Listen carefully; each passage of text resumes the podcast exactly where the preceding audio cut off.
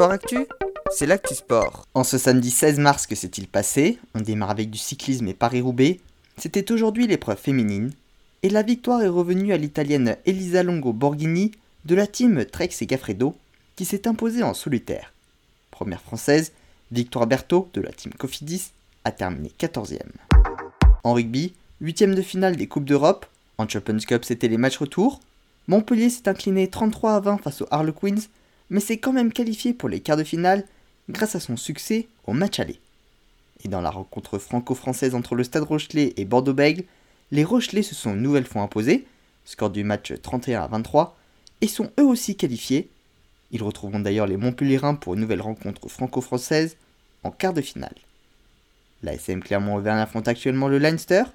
Toulouse jouera ce soir l'Ulster et le Racing 92 ainsi que le Stade français se retrouveront demain après-midi. En ce qui concerne le challenge européen, c'était le début des huitièmes de finale, mais en match unique. Les Lyonnais ont battu Worcester et se sont qualifiés en quart de finale où ils retrouveront Glasgow. Biarritz s'est en revanche incliné face au Wasp, tout comme Cass face au London Irish, et Toulon affrontera ce soir Trévise. En football, la 32e journée de Ligue 1, hier soir en ouverture, choc du haut du classement entre Rennes et Monaco. Les Monégas se sont imposés 3 buts à 2 et n'ont désormais plus que 3 points de retard sur les Rennais. Rennes est 3 et Monaco 4 provisoire. Aujourd'hui se tenait un match important dans la lutte au maintien et Saint-Etienne s'est imposé 2 buts à 1 face à Brest.